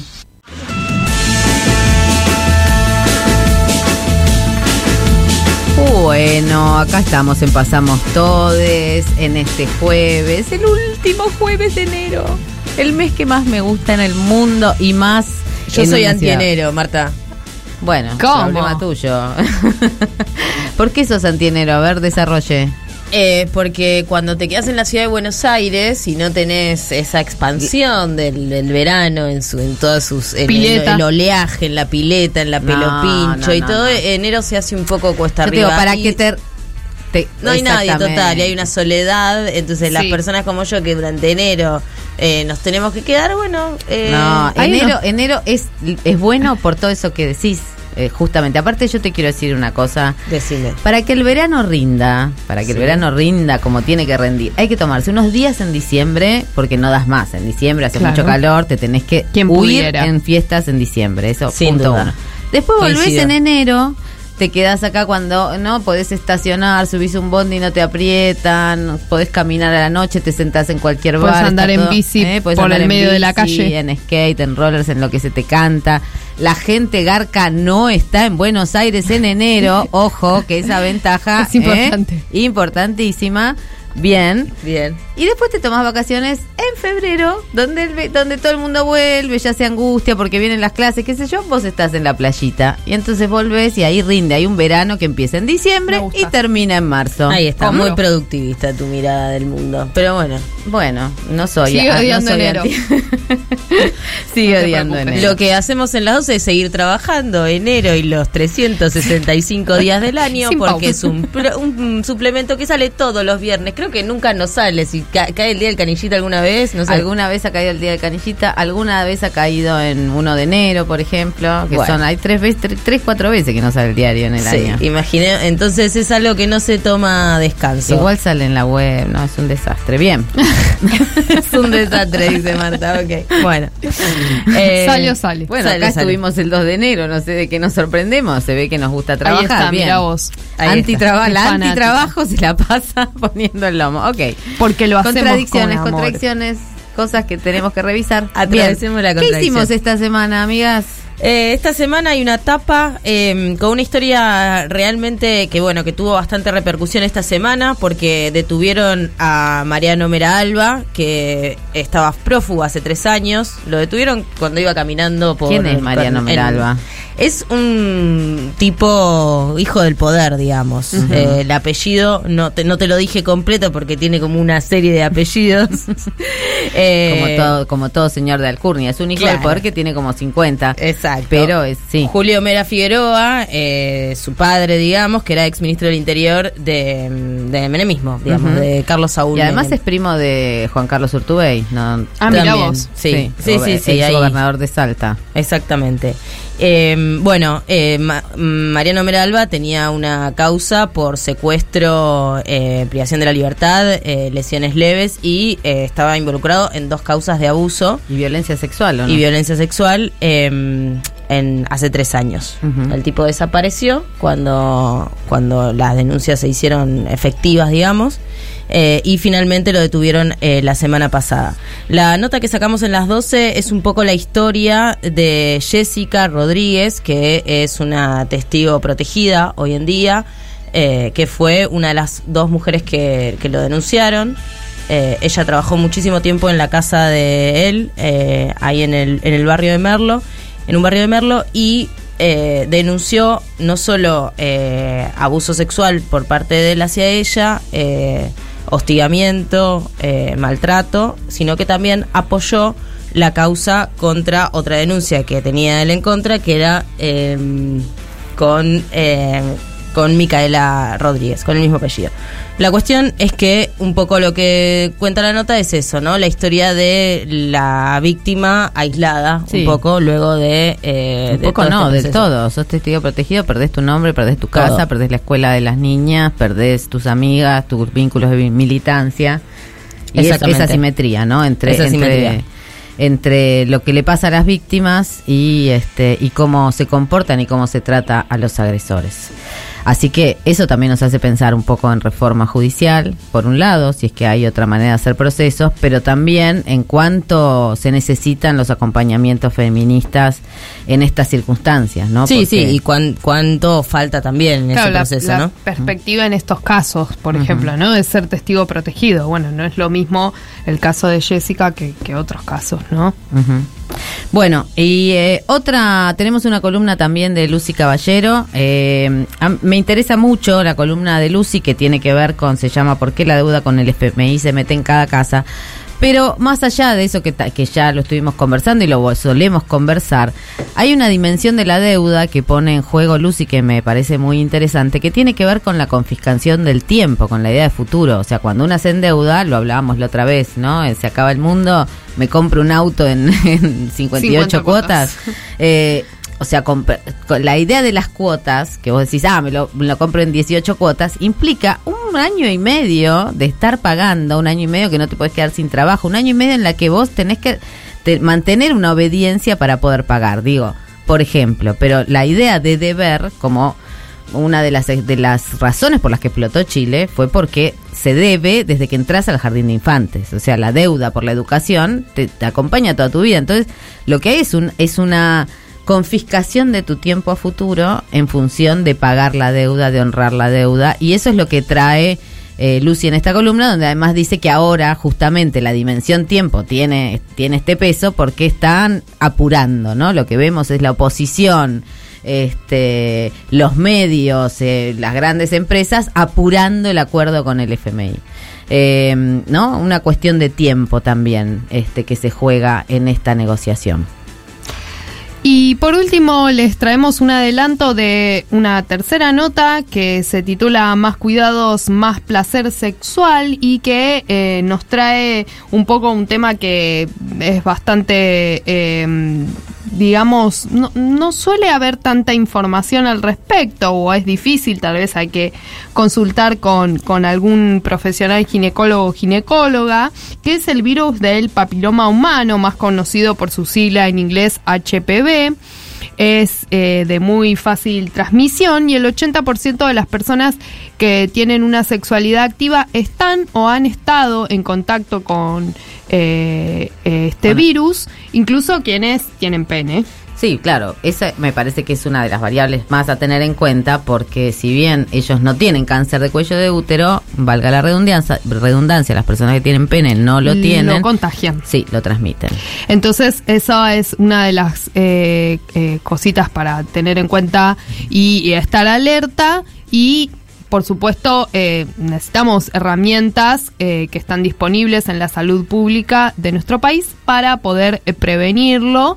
Efectivamente, hay mucho prejuicio, hay temor al diagnóstico o a la revisación ginecológica. Entonces, un poco es lo que nos viene a, a echar un poco de luz en, en este tema Miranda Carrete, que es quien ha escrito esta nota y que van a poder recuperar mañana. Me, me parece importante agregar, perdón, eh, eh, que eh, si bien el preservativo sirve para no no no evita la transmisión del HPV y que todas las enfermedades de transmisión sexual siempre tienen esa eh, ese estigma de que algo hiciste mal. ¿No? De que alguna No te responsabilidad tenés vos, no solamente porque seas puta, sino porque no te pusiste el preservativo o algo hiciste mal. Y la verdad que el HPV es, de, es como decías vos, de muy fácil transmisión. Así que nada, lo único que se puede hacer es eh, chequearse. Chequearse para prevenir. Muy bien, esto ha sido Pasamos las 12. Compren el diario estamos mañana. En un pro- estamos en el programa, exactamente. Pueden comprar el diario, pueden meterse en la web. En la web. Este, el, eh, lo buscan en suplementos, ahí están las notas de las 12, pueden, tienen el link, los van a encontrar también en Instagram, donde ponemos el link del suplemento. El Instagram de las 12 es arroba eh, las 12 guion bajo página 12, ¿verdad? A ver si me estoy equivocando.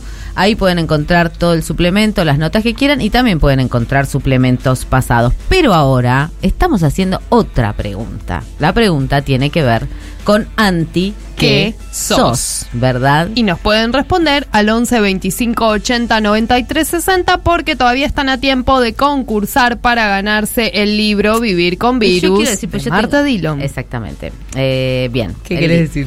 No, quiero decir mi otro. Yo tengo una lista acá de antis. Tengo muchos. Ah, tenés muchos. Sos Tengo. anti. ¿Puedo? ¿O no? Obvio que sí. Anti ¿Es mi- todo. mi momento? De decirlo. Me revienta. Soy anti gente que te dice, ¿te conservas bien?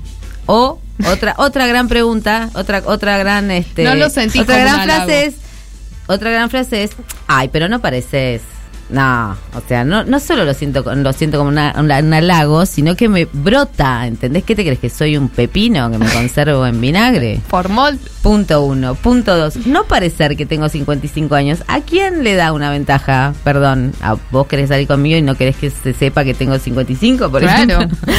o sea, no, no, no, no, no, no. Esto se anti- llama antiedadismo. Bueno, o algo así. La verdad que me parece una, una Eh, palabra horrible. O puede ser Pero soy, gerontofobia. eh, sí, claro, sí. Claro. Soy anti-gerontofóbica, ¿eh?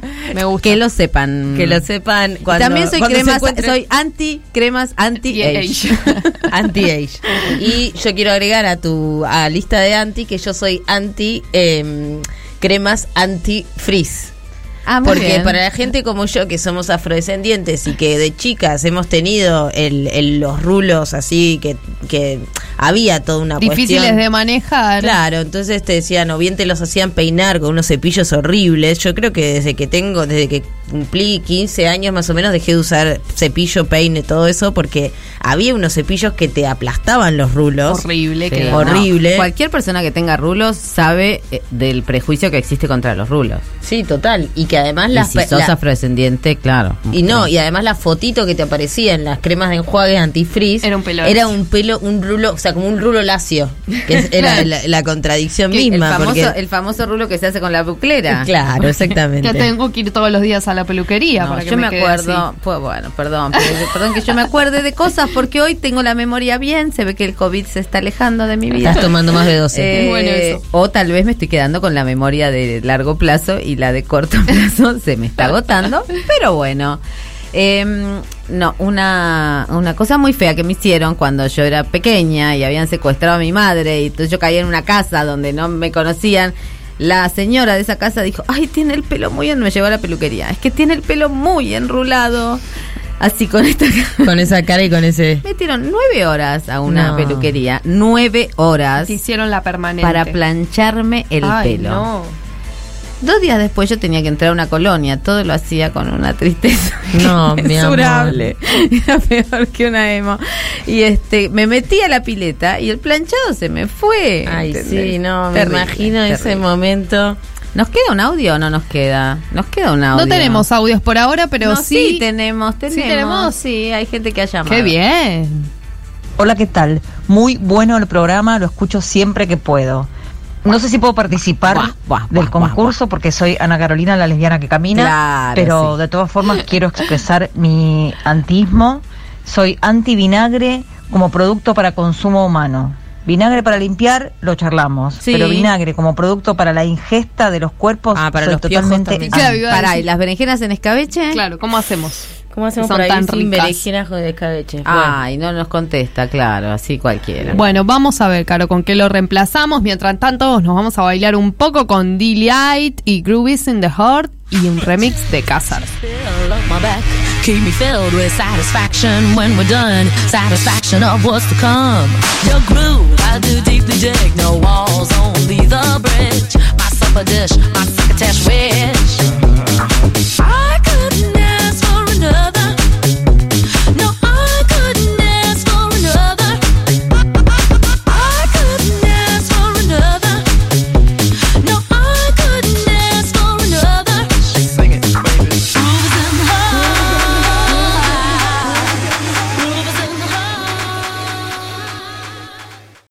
La disidencia está acá, en el piso.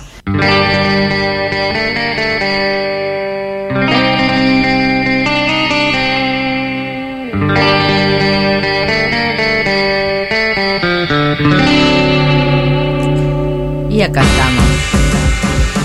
Acá estamos en Pasamos Todes, este programa que se instaló los jueves de verano, los jueves que de enero que a Murillo le parecen un horror y a Fanu y a mí nos parecen una gloria. Pero por suerte terminaron, porque ya Real. viene febrero. Y bueno, pero ahora serán los jueves de febrero donde tendremos que atravesar tránsito, pelearnos con la bicicleta, todas esas cosas. El colectivo Pero que me pasa raspando. El, esto de, A esto nuestra de- productora Estef Balea, ¿le gustará enero? Sí, dice que sí. Es Bien, bien, Es bien. del te es ¿Nos del querrá team. decir anti qué es Steph? ¿O qué pasa? ¿Qué pasa que allá no se habla? No quiere saber nada, está Ahí atrás viene, del ahí barbijo. viene, ahí viene, Y. Yeye. Vamos a tener el placer de Y Yeye escuchar. Estrano. Productora, Bueno, bueno, altas declaraciones, súper polémico. Ay, Esto no- polémico, polémico. Dura. Pero bueno, la, la obligamos y este. y Medio que sí, me encantó. La verdad, me parece. Antipaqui para que. Ay, tenemos Digamos que es Paqui, porque por ahí hay gente del destape que no sabe qué es Paqui. Paquilombo. Paqui, eh, ese, es un, ese es un comentario bifóbico. quiero decir. Tenemos muchas cosas que explicar. Vamos a explicar la primera. la primera. Eh, Paqui. Paqui quiere decir eh, personas heterosexuales. Sí, que viene de una manera que se llamaba eh, que las lesbianas en la época años 20 aquí eh, que obviamente tenían relaciones con señoras casadas a las cuales les decían paquidermos porque tenían toda una gran este infraestructura alrededor. Ay, yo que soy una lesbiana histórica, no sé qué es esta historia. No, no Yo sos tampoco. histórica, mi amor, tenés 35 años, o sea, dale. Preguntémosle, llamemos a Adriana Carrasco ya. La segunda vez que la nombramos. Paqui viene de paquidermo y a veces Adriana Carrasco se enoja porque la gente escribe Paqui con K Y Paqui, ella insiste en que se escribe con Q porque viene de paquidermo. Pero la acá ya la usamos para cualquier cosa, ¿verdad? Así que no, no nos vamos a enojar. Pero Bien. la gente Paqui se enoja. Antipaqui, eh, mm, yo te sigo, te Sí, sigo a todas te sigo. partes, productorta. Siempre me llevas Pa- a buen Paqui destino. es también la hetero curiosa, ¿no? Podemos Mm, no, decir eso. No, no, Paqui para mí, eh, cuando, cuando yo digo es muy Paqui, no lo pienso porque Es con quién hetero. coge, sino...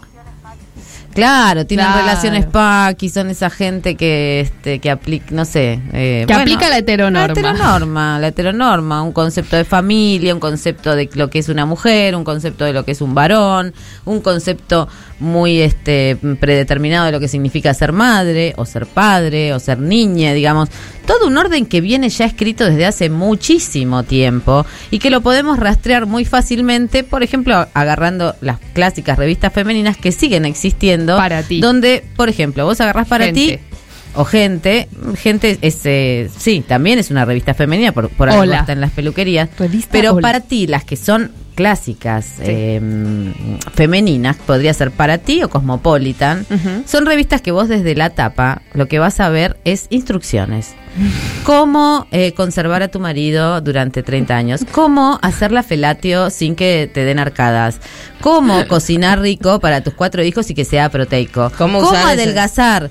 Cómo vestirte. Cómo llegar al verano. Este, cómo llegar al verano. O sea, son instrucciones. Posta, los títulos son instrucciones. Un Y horror. eso es ser paqui. Digamos, no es con quién coges o no coges, sino todo lo que eso se arma alrededor. Y lo, lo, lo mismo lo podemos rastrear en productos para, para varones, que en general son, eh, son suplementos deportivos, donde qué, qué es lo que cuentan, cuál es el relato del fútbol o cuál es el relato del deporte en eso. Es el relato de los héroes únicos, de la fuerza, de la persistencia, de los que ganan, aunque los caguen a piña, son los que sostuvieron, no sé, a, a, a Monzón o a, a tantos este violentos dentro Y de- la virilidad, esa, fundamentalmente. esa ¿no? virilidad que La está hecha de potencia y que no se pueden contener. Bueno, todos esos discursos, eso es ser paqui y contra eso discutimos. Bueno, me extendí un poco, pero Me espero gustó. que a esta pedagogía feminista en este jueves que preanuncia un fin de semana precioso porque el clima está para para almorzar al sol, por ejemplo, ¿no? Que hace una semana no lo podíamos ni pensar porque nos achicharrábamos. ¿Y quién ganó el concurso el día de hoy? El concurso lo ganó Mabe, que dijo que es anti quedarse en lugares donde no te sentís cómodo. Bien. Entonces, ahí hay un paso hacia la heterosexualidad, es un lugar bastante incómodo. Te ganaste Eso lo agrego Vivir yo, ¿eh? con virus de Exacto. Marta Dillon. Y además eh, tiene que pasar las coordenadas porque ha mandado un mensaje desde la isla de Lesbos que tenemos algunas eh, ideas que parece que queda por el delta, sí, pero nos la pasamos siempre buscándolas. en busca del eslabón perdido de la isla de Lesbos. Claro, como que nos falta el último tramo del mapa, ¿no? Damos vuelta por el Tigre, por el Delta, por el Delta y nada, no pasa nada. Si no escucharon en vivo el programa de hoy, lo pueden buscar en Spotify. Pasamos todos, están todos los programas, está entero, hay partecitas, lo que quieran, se pueden pasar toda la semana ah, poniéndose al día. Exactamente, y también pueden escuchar los programas anteriores para coparse un montón y seguirnos en febrero que vamos a estar los jueves de 21 a 23 con la operación de Yeye Extraño, con la productorta Steph Balea, aquí en esta vez en el piso Euge Murillo, Fanu Santoro. Eh, Cami Barón desde el otro lado de la pantalla del Meet, controlando su alergia para que no parezca COVID. Y quien les habla, Marta Dillon, eh, acá en Pasamos Todes. Les esperamos con muchas ganas de volver a escucharnos el jueves que viene. Y nos vamos así lentamente, respirando ya un poco de lo que viene de viernes. Y por supuesto, antifascistas, antipunitivistas, anti-age, antiedadismo, antidieta, antipunitivista, anticapacitista, antirracista, anticolonialista, antipatriarcal. Vamos, otro. ¿qué? Antisistema. Antisistema. ¿Quién se quedó con la palabra antisistema? Nos la quedamos nosotras, no se la vamos a regalar a la derecha. Nos vemos el jueves que viene. Chau. Dijimos para siempre, fueron unos años. Terminé pensando, son reflejos lo que amamos.